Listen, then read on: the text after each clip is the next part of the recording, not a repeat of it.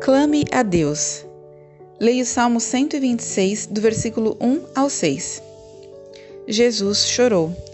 João capítulo 11, versículo 35. Quando nos despedimos da minha irmã no aeroporto, não tínhamos ideia das dificuldades que ela enfrentaria.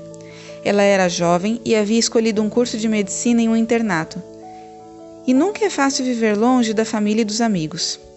Com frequência, ela ligava para nossa mãe para chorar, dizendo que queria desistir do curso mas nossa mãe e eu lhe dávamos toda a força e encorajamento que podíamos. Eu também tinha frequentado o internato, então sabia como podia ser difícil chorar e não ter um ombro no qual se apoiar. Depois de mais de oito anos, fiquei feliz em ver minha irmã em sua toga de formatura e nossa mãe dançando e cantando canções de júbilo. Lembrei-me das muitas vezes que nossa mãe chorou ao ver a filha quase desnutrida por causa do seu programa de estudos. Às vezes, quando passamos por dificuldades, sentimos que toda a nossa vida será difícil. Mas assim como minha irmã nos telefonou para chorar por causa de seus medos, aprendi que também podemos invocar a Deus. Por meio da oração, podemos compartilhar nossas dificuldades com Deus e encontrar alívio em qualquer situação. Independentemente das dificuldades que enfrentamos, Deus sempre segura nossa mão. Oração.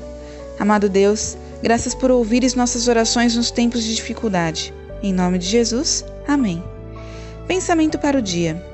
A oração pode tornar mais leves os meus fardos e me trazer paz. Oremos pelos jovens que estão longe de casa.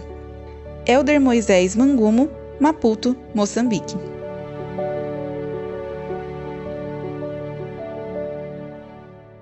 Essa história foi publicada originalmente no No Cenáculo Impresso, edição de março e abril de 2021. Assine a publicação com reflexões diárias e aperfeiçoe a sua vida devocional.